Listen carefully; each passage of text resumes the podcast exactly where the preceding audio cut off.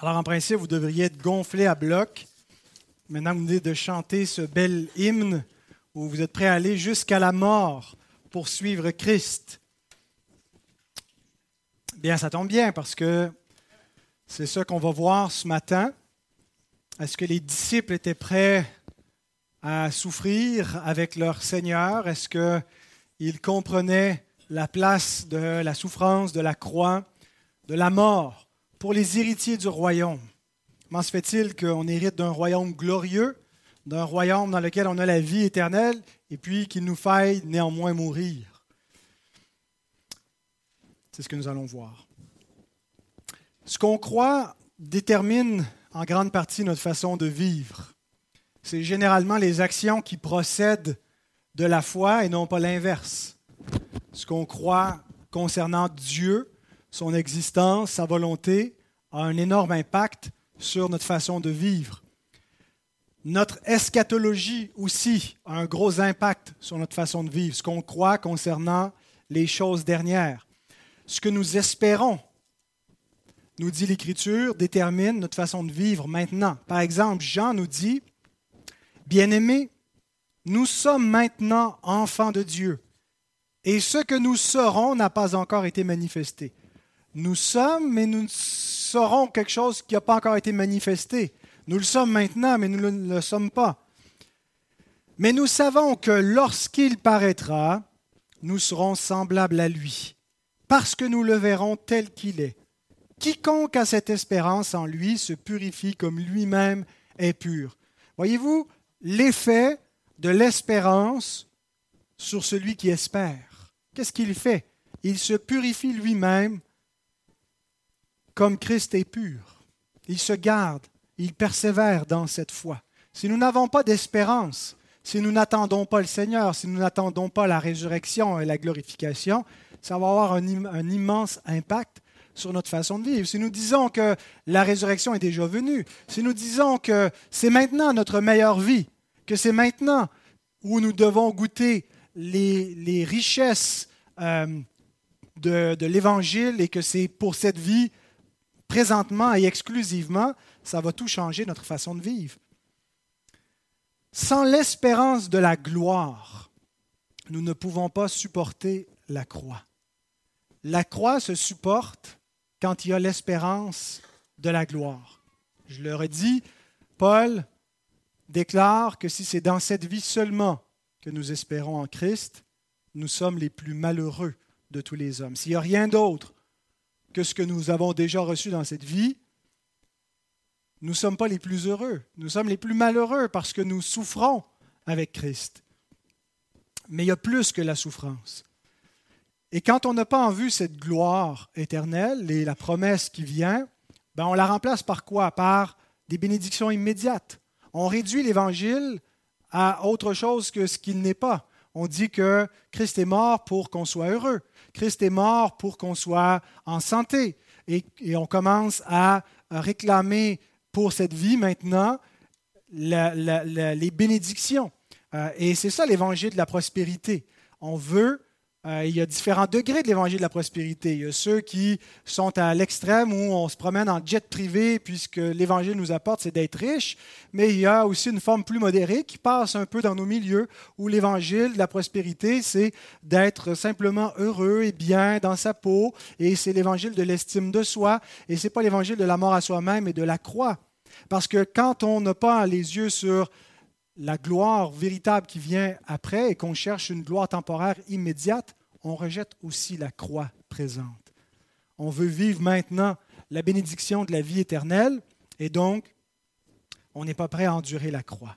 Et c'est bien important d'être au fait de ces réalités, de comprendre, d'avoir une, eschatologie qui est claire concernant l'accomplissement du plan de Dieu de, au travers de son Fils, de comprendre la place de la croix, de comprendre la place du trône, de comprendre la séquence, de comprendre comment on est sauvé en espérance, la nature de notre salut. Si nous ne comprenons pas cela, nous falsifions la nature de la vie chrétienne et nous ne pouvons pas la vivre proprement. Les disciples n'avaient pas encore compris ce mystère, le déjà et le pas encore. N'avaient pas compris que le royaume vient, mais il vient avec des, des persécutions.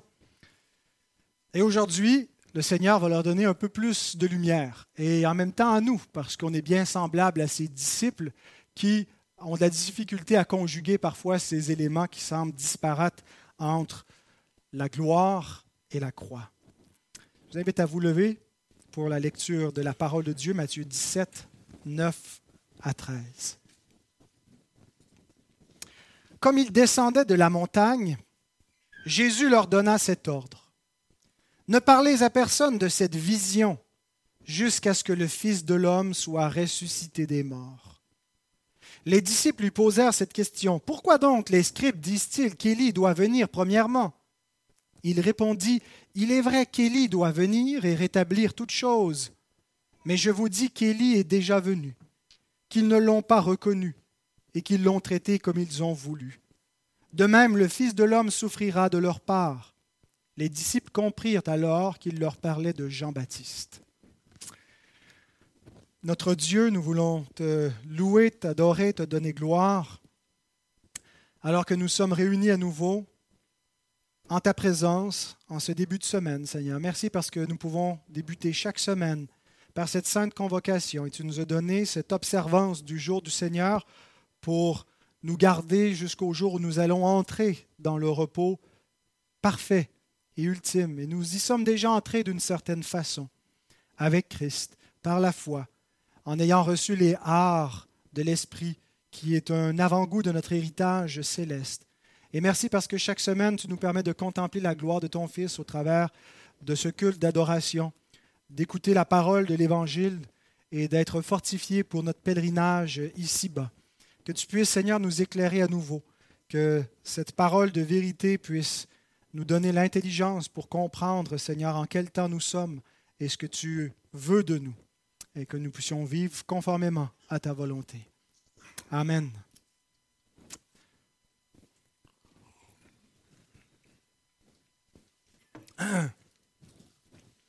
Alors j'ai structuré mon message autour des mystères.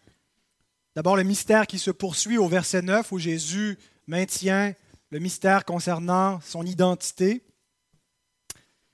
Le mystère concernant la venue d'Élie au verset 10. La réponse que Jésus apporte à ce mystère au verset 11 et 12, le mystère du royaume révélé, et le mystère du royaume compris au verset 13.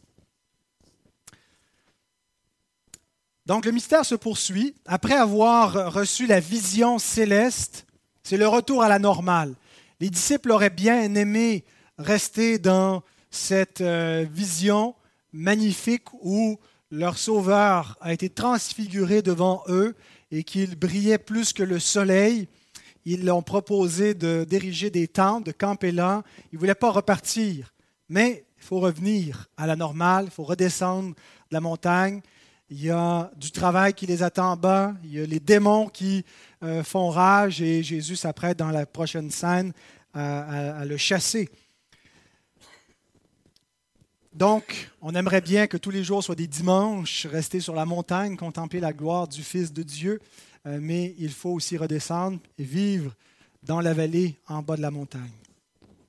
Pour une cinquième fois et une dernière fois, Jésus maintient le, mystère messianique, appelons ça comme ça, le mystère concernant son identité comme Messie. À plusieurs reprises, Jésus interdit à des gens de révéler qui il est. Il leur ordonne de garder le silence sur des actions qu'il a faites euh, pour ne pas ébruiter et qu'il n'ait pas une, popularité euh, qui s'empare du, peuple et qui le, euh, pousserait à, voir en Jésus un Messie selon leurs attentes. Alors Jésus maintient le, mystère, c'est la cinquième fois dans l'évangile de Matthieu, et c'est la dernière fois où ce mystère est, exigé. Ce silence est exigé de la part des disciples. Mais il y a une nouveauté comparativement aux autres fois, c'est que Jésus nous donne euh, une échéance cette fois. Il dit jusqu'à quand est-ce qu'ils doivent taire cette vision qu'ils ont reçue de lui où ils ont contemplé la gloire du Fils de Dieu? Il leur dit de ne pas en parler jusqu'à ce qu'ait lieu la mort et la résurrection du Fils de l'homme. On ne peut pas comprendre la gloire messianique de Jésus qui est révélé sur le mont de la transfiguration sans comprendre la mort et la résurrection du Messie. Autrement dit, on ne peut pas comprendre qui est la personne de Jésus sans comprendre l'œuvre de Jésus. La personne et l'œuvre de Christ vont ensemble. Les disciples viennent de confesser qui est le Christ, qui est Jésus? Tu es le Christ, le Fils de Dieu, celui qui devait venir. Ils viennent de voir sa gloire. Mais ils ne peuvent pas bien comprendre sa gloire, ils ne peuvent pas bien comprendre son identité comme Messie, quelle sorte de Messie il est, si ils ne comprennent pas la mort et la résurrection du Messie. Autrement dit, la gloire du Messie se comprend à la lumière de sa mort et de sa résurrection. Ils vont comprendre l'événement de la transfiguration, qu'il est effectivement le Seigneur de gloire, mais de quelle façon il va régner. Il doit d'abord vaincre la mort par sa mort.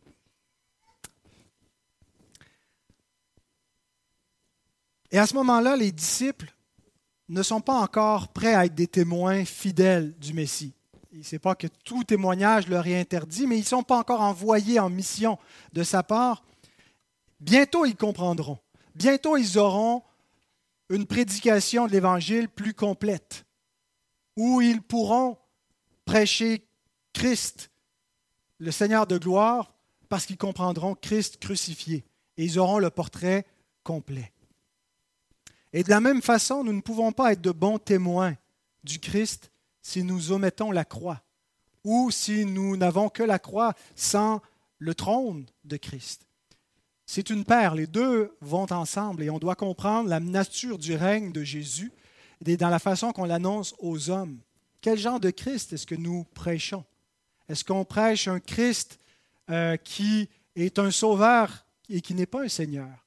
Où on dit aux hommes de croire en lui, mais qu'on ne les invite pas à se repentir de leurs péchés? Un Christ qui est mort pour les péchés, mais qui ne domine pas la vie du pécheur en l'amenant la repentance, la foi sans la repentance? Est-ce qu'on promet le royaume sans expliquer comment est-ce qu'on peut entrer dans le royaume par la mort de Jésus, qu'il faut mourir à soi-même et qu'on donne la bénédiction à des pécheurs qui prononceraient le nom de Jésus sans avoir à renoncer à eux-mêmes? Il est important donc pour prêcher fidèlement le Christ, non seulement de comprendre qui il est, mais qu'est-ce qu'il a fait. La personne et l'œuvre de Christ vont ensemble, on ne peut pas les séparer. Avoir un sans l'autre, c'est falsifier une moitié de notre doctrine, et donc c'est avoir et prêcher un faux Christ. Ensuite, le mystère concernant la venue d'Élie. Les disciples, après tout ce qu'ils viennent de voir, d'entendre sont remplis d'interrogations. Jésus est bien le Messie, ils l'ont confessé, Jésus l'a confirmé au chapitre 16, verset 17. Le Père, Dieu le Père vient de le confirmer dans la vision qu'ils ont eue. Jésus déclare dans Jean 8, 18, 17 et 18, Il est écrit dans votre loi que le témoignage de deux hommes est vrai. Je rends témoignage de moi-même et le Père qui m'a envoyé rend témoignage de moi. Le Père et le Fils témoignent de l'identité du Fils comme Messie. Alors les disciples ont cela, mais ils sont perplexes. Puisque Jésus est le Messie, où est la gloire messianique promise? Où est la gloire de son royaume, son royaume de justice qui doit venir rétablir toutes choses? Où est le rétablissement final? Où est Élie qui doit précéder le Messie et rétablir toutes choses? Et surtout, pourquoi est-ce que Jésus, qui est le Seigneur de gloire, parle-t-il de mourir? S'il est le Messie, le Seigneur, qui va subsister éternellement Donald Carson résume comme suit la, perplexité des disciples. Si Jésus, en tant que Messie, maintenant que les disciples ne doutent plus de sa messianité, doit souffrir, alors comment pourrait-on dire qu'Élie doit d'abord venir pour restaurer toute chose Leur confusion n'est pas seulement chronologique, bien que cela puisse être impliqué. C'est leur incapacité à trouver un cadre de référence dans lequel ils peuvent envisager que le Messie meurt. Voyez-vous, l'enseignement des scribes au sujet d'Élie était que le, Élie devait revenir avant la venue du Messie. Il devait le précéder pour rétablir toute chose. Qu'est-ce qu'allait inclure ce rétablissement? À tout le moins, c'était le rétablissement du royaume de Juda. Euh, il, allait, il avoir un réveil national, il allait avoir euh, quelque chose qui laisse, euh, qui nous convainc que le Messie est à la porte parce qu'il y a une préparation qui est faite. Le peuple, il y a une restauration au niveau de la nation d'Israël et le royaume de Dieu est à la veille de s'établir sur la terre.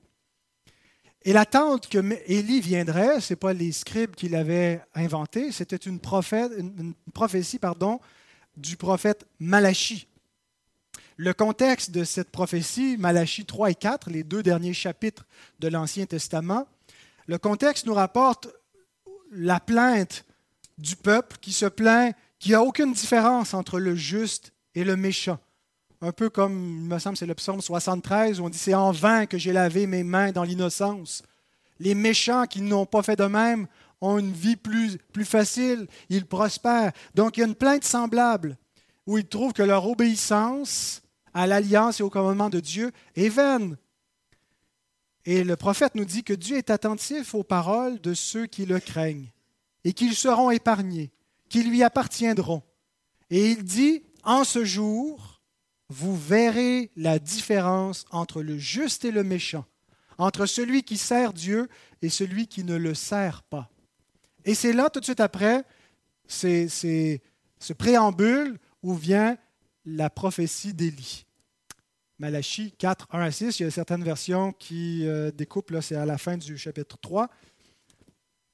Nous lisons ceci. Car voici, le jour vient, ardent comme une fournaise. Tous les hautains et tous les méchants seront comme du chaume. Le jour qui vient les embrasera, dit l'Éternel des armées. Il ne leur laissera ni racine ni rameau.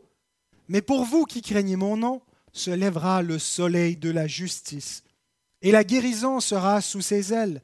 Vous sortirez, vous sauterez comme les veaux d'une étable, et vous foulerez les méchants, car ils seront comme de la cendre sous la plante de vos pieds, au jour que je prépare, dit l'Éternel des armées.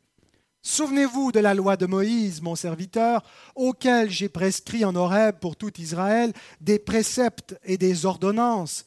Voici, je vous enverrai Élie le prophète, avant que le jour de l'Éternel arrive, ce jour grand et redoutable. Il ramènera le cœur des pères à leurs enfants et le cœur des enfants à leurs pères, de peur que je ne vienne frapper le pays d'interdit.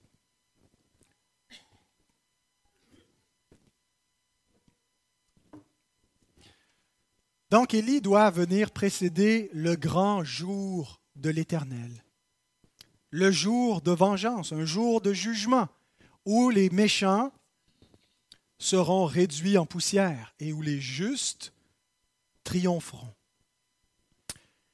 Or, les disciples posent la question à Jésus, probablement que la vision et l'apparition d'Élie a suggéré euh, cette, euh, cette, question. Ils ont vu dans cette vision Moïse et Élie. Est-ce que c'est ça, la venue d'Élie? Euh, alors, il pose la question, les scribes ont-ils raison de dire qu'Élie doit venir?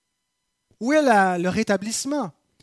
Et probablement aussi que Jésus les a déjà enseignés sur Élie, en faisant le parallèle avec Jean-Baptiste. Et Jean-Baptiste est mort à cette heure-là.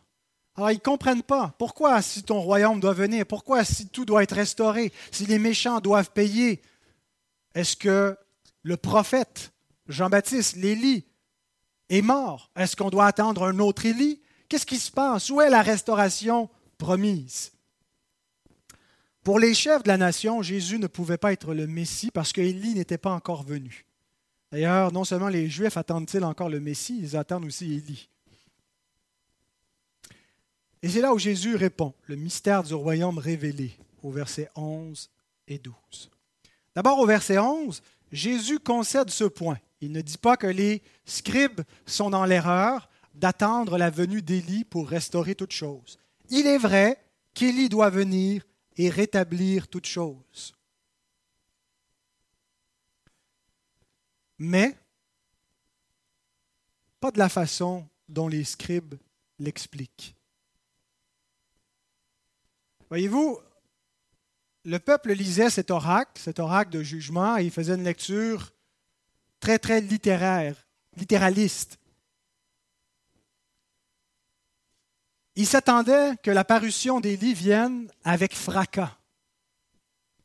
Élie lui-même était un prophète puissant qui a fait de grands signes dans le ciel. Il a fait jusqu'à descendre le feu du ciel sur la terre. Et donc, on s'attendait que lorsque Élie viendrait, il y aurait des manifestations flamboyantes, des bouleversements cosmologiques, qui auraient quelque chose qui frappe l'œil, qui viendrait avec fracas. Élie aussi croyait que le royaume de Dieu viendrait de cette façon-là. Souvenons-nous d'Élie après le défi au prophète de Baal, qui est en train de fuir devant Jézabel. Élie qui est complètement désespéré, qui dit à l'Éternel, je suis resté moi seul de tes prophètes et ils cherchent à m'ôter la vie. Il n'y a pas de réveil en Israël. Je suis le dernier des prophètes et ils vont me tuer. Voici ce que les scribes auraient dû apprendre de la vision que Dieu donne à Élie à ce moment-là. 1 roi 19, 11 à 13. L'Éternel dit, sors et tiens-toi dans la montagne devant l'Éternel. Et voici l'Éternel passa. Et devant l'Éternel, il y eut un vent fort et violent qui déchirait les montagnes et brisait les rochers. L'Éternel n'était pas dans le vent. Et après le vent, ce fut un tremblement de terre. L'Éternel n'était pas dans le tremblement de terre. Et après le tremblement de terre, un feu l'Éternel n'était pas dans le feu. Et après le feu, un murmure doux et léger. Quand Élie l'entendit, il s'enveloppa le visage de son manteau, il sortit et se tint à l'entrée de la caverne. Et voici, une voix lui fit entendre ces paroles. Que fais-tu ici, Élie? C'est là où Dieu lui dit, Tout n'est pas perdu. Je me suis gardé cinq mille hommes qui n'ont pas fléchi le genou devant Baal. Élie voulait voir peut-être des, une manifestation spectaculaire du royaume des cieux. Mais Dieu dit non, ça va être comme un murmure doux et léger qui va venir au travers d'un reste élu selon ma grâce que je me suis gardé, qui n'a pas fléchi le genou devant Baal. Et il y a une similitude dans la façon que le royaume de Dieu, par le Christ, est entré dans le monde. Rappelons-nous l'oracle d'Isaïe concernant la venue du Messie au chapitre 42. On va le lire en entier plus tard pour introduire le temps de prière. Mais l'Éternel dit de son serviteur, le serviteur souffrant, il appelle son élu. Il dit que son âme prend plaisir en lui. C'est exactement les paroles qui viennent d'être prononcées par le Père vis-à-vis du Fils à la transfiguration. Celui en qui mon âme prend plaisir, sur qui mon esprit repose et qui annoncera la justice aux nations. Il ne criera point, il n'élèvera point sa voix dans les rues, il ne brisera point le roseau cassé, il ne se découragera point et ne se relâchera point jusqu'à ce qu'il ait établi la justice sur la terre. Il ne va pas venir avec une puissante armée, avec le feu du ciel. Il va venir comme un simple homme, dans une condition faible, sans élever la voix. Il va même se laisser prendre et se, se laisser mettre à mort. Et par son obéissance parfaite, il va établir la justice sur la terre. Voilà le doux murmure du Seigneur par lequel il amène son royaume dans le monde. Le Messie et son messager, Élie Jean-Baptiste, étaient bel et bien dans l'entreprise du rétablissement final. Ils sont dans la business de l'eschatologie. Ils sont à la fin des siècles pour le rétablissement de toutes choses. Mais ce rétablissement ne vient pas comme un bulldozer ne vient pas comme une puissante armée qui envahit le monde et qui écrase tout sur son passage. Il vient comme un doux murmure.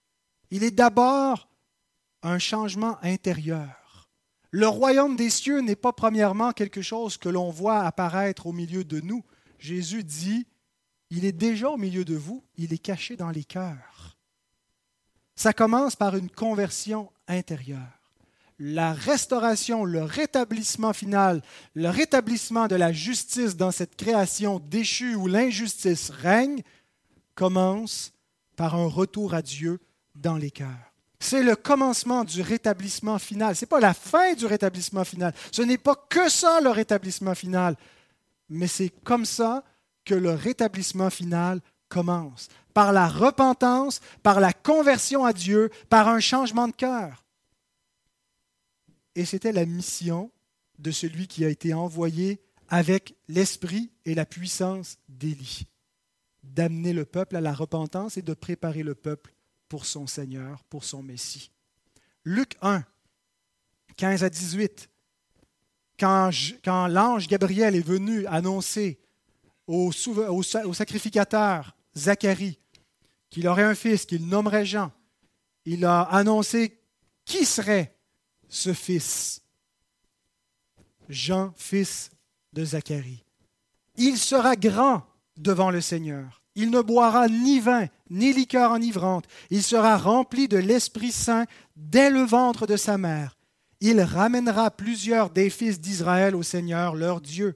Il marchera devant Dieu avec l'esprit et la puissance d'Élie pour ramener les cœurs des pères vers les enfants et les rebelles à la sagesse des justes, afin de préparer au Seigneur un peuple bien disposé. Zacharie dit à l'ange, À quoi reconnaîtrai-je cela? Car je suis vieux et ma femme est avancée en âge. Et son incrédulité lui a valu d'être muet pour le temps de la grossesse d'Élisabeth, sa femme. Toute parole prononcée par les anges a reçu une juste rétribution lorsqu'elle a été contestée, lorsqu'elle a été doutée. Nous ferions bien de prêter attention à la parole qui non seulement a été annoncée par des anges, l'Évangile annoncé par des anges, mais par le Seigneur, par Dieu lui-même.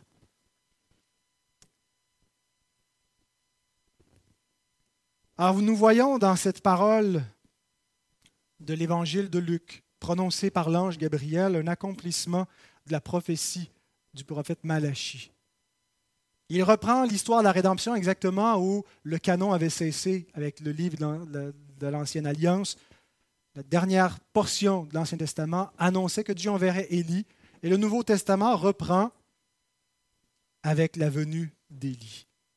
Jean-Baptiste qui est envoyé avec l'esprit et la puissance d'Élie, c'est-à-dire qu'il a un ministère, il n'est pas une réincarnation, ce sont deux individus distincts, mais il y a une continuité.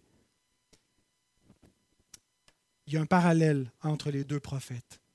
Et il vient comme l'Élie qui devait préparer le peuple du Seigneur en, ramenant le cœur des fils vers les pères. C'est un langage qui nous parle ici de la conversion, la repentance, Jean paraît dans les déserts de Judée, prêche la repentance et ramène une partie d'Israël vers l'Éternel et prépare la voie au Fils de Dieu. Jésus conclut donc au verset 12, Mais je vous dis qu'Élie est déjà venu, qu'ils ne l'ont pas reconnu et qu'ils l'ont traité comme ils ont voulu. De même, le Fils de l'homme souffrira de leur part. Alors Jésus nous dit, Élie n'est pas futur, mais il est déjà venu. Et le rétablissement qui était annoncé par Élie, Élie qui doit venir rétablir toutes choses, a déjà commencé, est déjà en train d'avoir lieu et se poursuit. Mais ce n'est pas le rétablissement que vous pensiez. Ce n'est pas un rétablissement politique. Ce n'est pas un rétablissement qu'on peut percevoir premièrement à l'œil.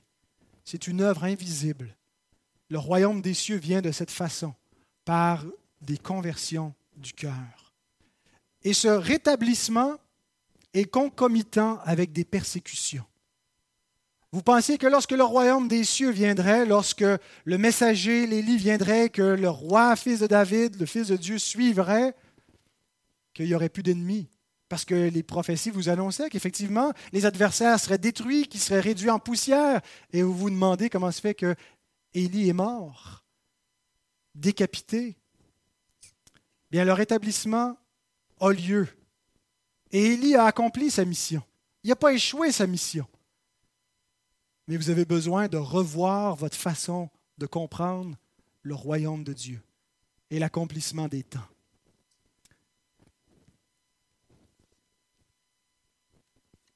Le rétablissement que le peuple souhaitait n'était pas supérieur à celui que Dieu donnait. C'est un rétablissement bien inférieur de vouloir simplement une conquête politique, un royaume visible. Dieu a donné un rétablissement qui est bien plus, bien plus élevé, bien plus grand que simplement des structures politiques. Il change sa création en changeant ses créatures à partir du cœur. Il fait d'elles de nouvelles créatures. Il commence des nouveaux cieux et une nouvelle terre en commençant l'humanité de la résurrection. Et la résurrection commence avec son Fils et tous ceux qui sont ressuscités avec son Fils, qui sont nés de nouveau, qui ont part à la première résurrection pour avoir part à la résurrection finale, dans laquelle nous verrons la gloire de manière visible, où ce ne sera pas seulement par l'Esprit dans nos cœurs, où les méchants ne seront plus, mais ils seront réduits en cendres, où la terre sera habitée par la justice pour toujours. Mais ça vient dans une séquence. Et premièrement, le royaume est entré par ce doux murmure, par la prédication de Jean-Baptiste, et il a accompli sa mission. Et le fait qu'il soit mort ne veut pas dire qu'il faut attendre un autre Élie, ce n'était pas le bon que le rétablissement n'a pas eu lieu. Le rétablissement a commencé et Jean-Baptiste, Élie, en était le porte-parole, le messager qui a ouvert la voie. Mais il n'était pas l'Élie attendu. Et conséquemment, Jésus ne sera pas le Messie attendu non plus par le peuple, par les chefs du peuple, à tout le moins. Et c'est là où on voit que notre eschatologie peut être fatale nos attentes sur comment le royaume des cieux doit s'accomplir, leurs attentes ont été fatales. Ce qu'ils attendaient d'un Élie, ce qu'ils attendaient comme rétablissement, ce qu'ils attendaient d'un Messie, les a fait passer à côté d'un plus grand Messie encore. Ils attendaient un libérateur politique, Dieu leur offrait un libérateur qui les sauve de la mort, qui les sauve du diable, qui leur donne la vie éternelle. C'est infiniment plus que ce qu'ils pouvaient imaginer. Jésus nous dit, ils ne l'ont pas reconnu. Et, il y a un double sens. D'une part, ils, ils étaient dans l'ignorance, mais il y a aussi l'idée du rejet. Ils ne l'ont pas reconnu, ils n'ont pas compris, ils étaient ignorants que Jean-Baptiste était l'Élie qui devait venir, mais ils ne l'ont pas reconnu parce qu'ils l'ont rejeté. Jésus ajoute, ils l'ont traité comme ils ont voulu.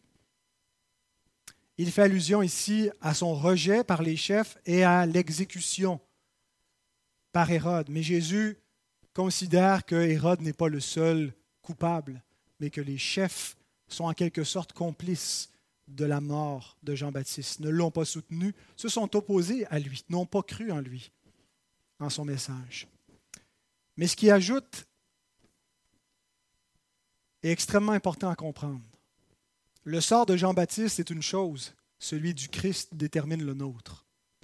De même, le de même nous indique que la souffrance du messager est un précurseur à la souffrance du Messie. Et ici, Jean-Baptiste fait figure d'une double typologie.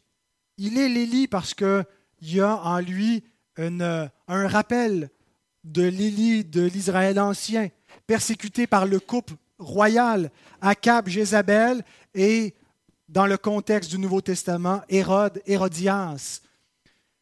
Il y a plusieurs éléments qui nous, qui nous montrent en Jean-Baptiste euh, qu'il est, est la figure d'Élie qui devait venir.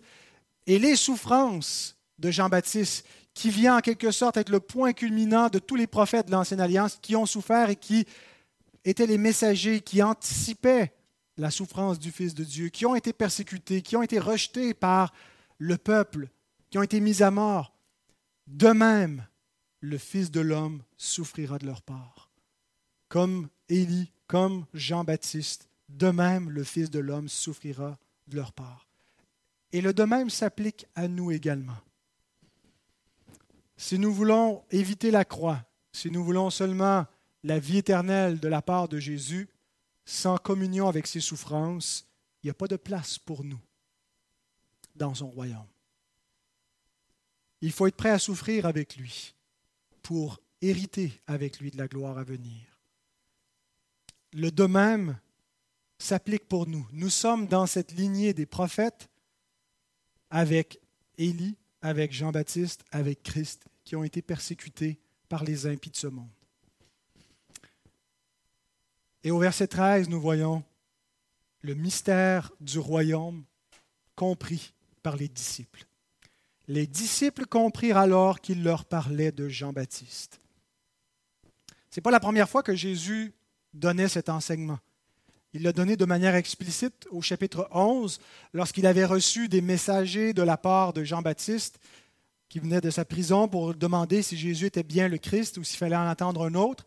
Et Jésus les renvoie vers Jean avec les signes qui attestent que c'est, il est bien le Messie. Les aveugles voient, les boiteux marchent, les lépreux sont purifiés, la bonne nouvelle est annoncée aux pauvres. Heureux celui pour qui je ne serai pas une occasion de chute. Et ensuite, il a commencé à expliquer qui est Jean-Baptiste. Et il dit au verset 14 de Matthieu 11, Si vous voulez le comprendre, c'est lui qui est l'Élie. Et je trouve intéressant la formule que Jésus emploie. Si vous voulez le comprendre, d'une part, il y a une difficulté dans la compréhension. Ça demande euh, une, interprétation euh, qui euh, est, capable de, prendre un certain recul par rapport à l'enseignement des scribes de l'époque et de voir les parallèles entre le personnage historique qu'ils avaient sous les yeux, Jean-Baptiste, et en quoi est-ce qu'il était semblable à Élie. Donc, il y avait un effort de compréhension. Euh, pour eux, ils pouvaient peut-être penser que ça allait être évident qu'Élie allait apparaître, mais non, il va venir de manière plus typologique, comme quelqu'un qui va être dans la continuité de son ministère avec l'onction qu'Élie avait sur son ministère. Mais je pense aussi que ce n'est pas seulement la difficulté de comprendre au niveau de la réflexion théologique, la compréhension biblique, mais c'est une difficulté de la volonté. Si vous voulez le comprendre, ça exige un effort, ça exige un vouloir. Parce qu'il y a une antipathie naturelle dans notre nature humaine vis-à-vis -vis de la souffrance. Et Jean-Baptiste incarne un prophète méprisable, un prophète rejeté, un prophète mis à mort. Et on se dit, est-ce que c'est lui le messager du roi des rois? C'est lui le messager qui ouvre la voie, qui prépare le chemin pour le Seigneur? Est-ce qu'on a envie de s'identifier avec cette gang-là, avec ces serviteurs souffrants? Il y a dans notre nature quelque chose qui méprise la croix. Une antipathie naturelle vis-à-vis de la souffrance qui vient avec le royaume des cieux actuellement.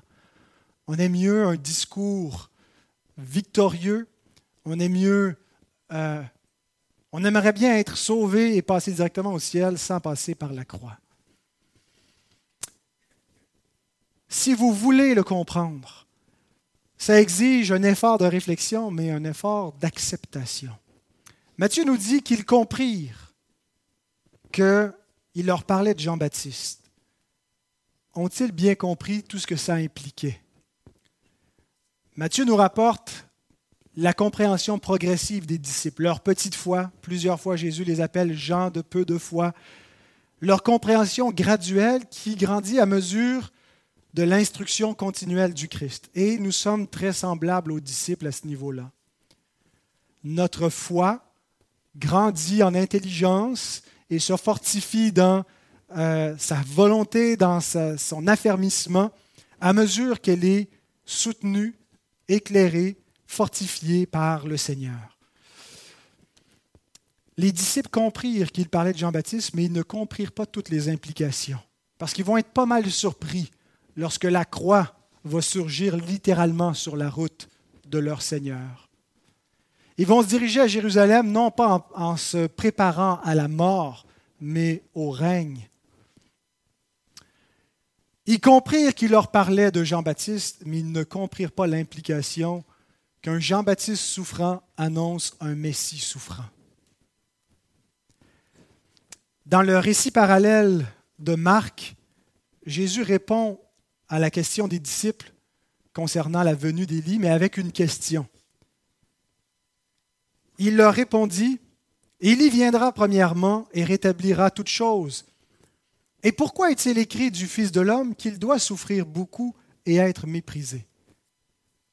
Eux posent la question, pourquoi est-ce qu'ils disent qu'Élie doit venir d'abord et rétablir toutes choses? Et Jésus dit, oui, c'est vrai, Élie doit venir, Élie est déjà venu, mais pourquoi est-ce qu'il est écrit concernant le Fils de l'homme qui doit souffrir beaucoup et être méprisé? Jésus voit que c'est complètement absent de leur schème de référence concernant le Messie, qu'ils n'envisagent pas du tout dans le règne messianique, la mort et la croix du Christ.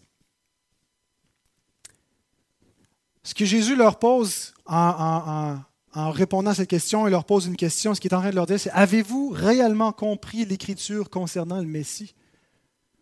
Vous avez une vision triomphaliste, vous avez une, vision euh, politique, militaire, je sais trop, Et ce que Jésus les invite à faire, ce n'est pas seulement quelques petits ajustements au niveau de leur eschatologie, de la façon dans quelle séquence les prophéties vont se réaliser, mais de revoir complètement leur compréhension du Messie et de son royaume. Et de même pour nous, on doit par moments réviser nos attentes et notre compréhension de la volonté de Dieu pour nous et de ce que signifie à être enfant de Dieu, à être bien-aimé de Dieu, à être béni de Dieu, parce que la souffrance nous paraît toujours anormale. Et lorsqu'elle devient aiguë, elle vient faire bousculer notre foi. Nous nous mettons à douter, à douter du règne de Christ, à douter de sa bonté, à douter qu'il entend nos prières. Parfois nous nous révoltons, Certains ont abandonné, ont apostasié, ont renié le nom du Seigneur à cause de la souffrance qui venait avec. Et ce n'est pas parce qu'on n'a pas été averti, c'est parce qu'on a refusé de comprendre. C'est parce que nos attentes étaient autres. C'est parce qu'il n'y a pas exactement le Jésus qu'on voulait. On veut juste le Jésus glorifié. Mais le Jésus glorifié, euh, crucifié est pénible. Et Pierre, Pierre qui a entendu cet enseignement directement de la bouche du Seigneur, qui a vu sur la montagne sa gloire et qui après a été avisé de la croix qui s'en venait, nous écrit ceci. Mes bien-aimés, ne trouvez pas étrange d'être dans la fournaise de l'épreuve, comme s'il vous arrivait quelque chose d'extraordinaire. Réjouissez-vous au contraire de la part que vous avez aux souffrances de Christ, afin que vous soyez aussi dans la joie et dans l'allégresse lorsque sa gloire apparaîtra. Nous vivons encore dans un monde en ruine. C'est en espérance que nous sommes sauvés. Il y a encore de la maladie, il y a encore des épreuves, il y a encore des difficultés. Vous luttez contre votre propre nature pécheresse. La tentation d'abandonner, la tentation de se révolter, elle est là. Et c'est normal de souffrir, ce n'est pas anormal. Le Seigneur n'est pas infidèle. Il nous demande d'être patients et d'espérer et de persévérer. Avons-nous compris cela? Ça exige d'une part la réflexion sur la nature du règne du Messie, sur le fait que son règne n'est pas incompatible avec des souffrances présentes.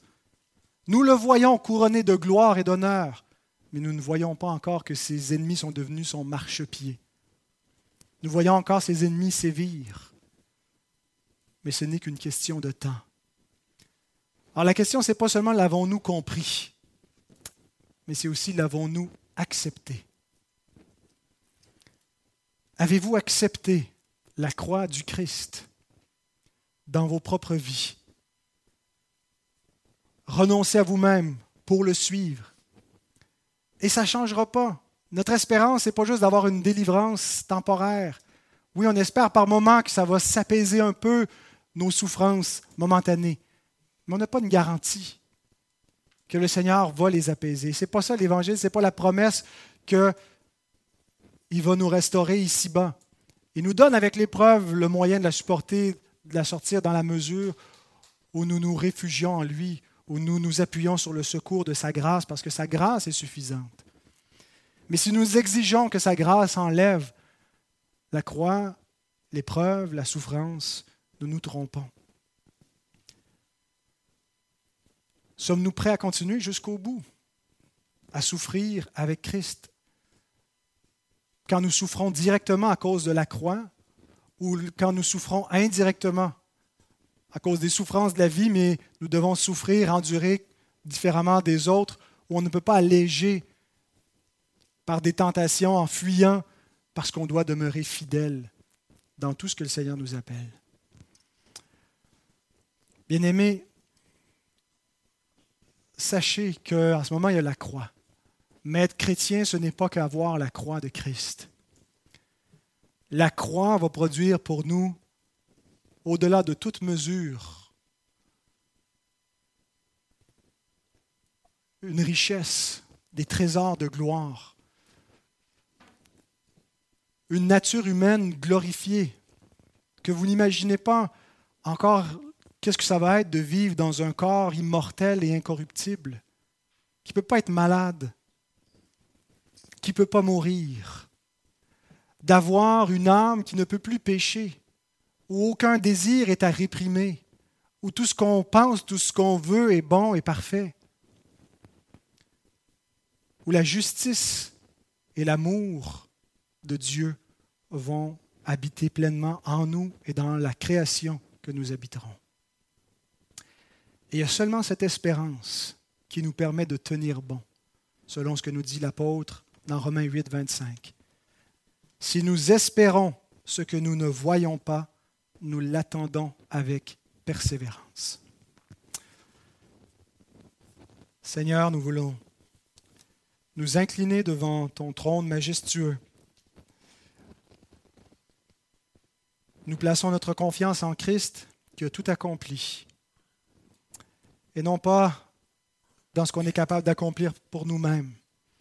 Seigneur, nous sommes tombés souvent et nous allons tomber encore. Nous péchons dans la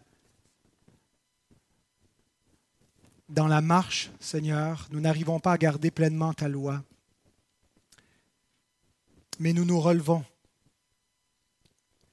Et nous regardons à ton Fils qui nous permet de continuer. Lui qui a supporté contre sa personne une telle opposition de la part des pécheurs. Lui qui a porté en son corps sur la croix la colère de Dieu contre nos péchés et qui en tout cela n'a pas péché lui-même, a été parfaitement fidèle et juste.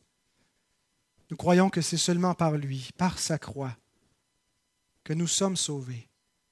Et nous voyons qu'il est le Seigneur de gloire au travers de sa crucifixion et de sa résurrection. Nous comprenons la nature de, sa gloire, la force de notre Sauveur,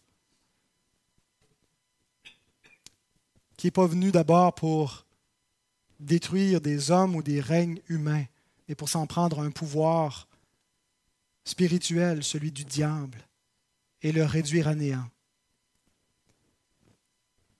Seigneur, donne-nous de persévérer dans la foi envers ce Sauveur. Manifeste au travers de nos vies, au travers de notre assemblée, la gloire de ce Seigneur la puissance de sa force agissante pour persévérer. Peu importe nos souffrances ici-bas, et qu'on puisse rendre témoignage à quiconque nous demande raison de l'espérance qui est en nous.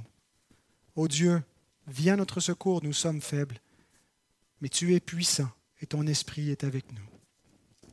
Amen.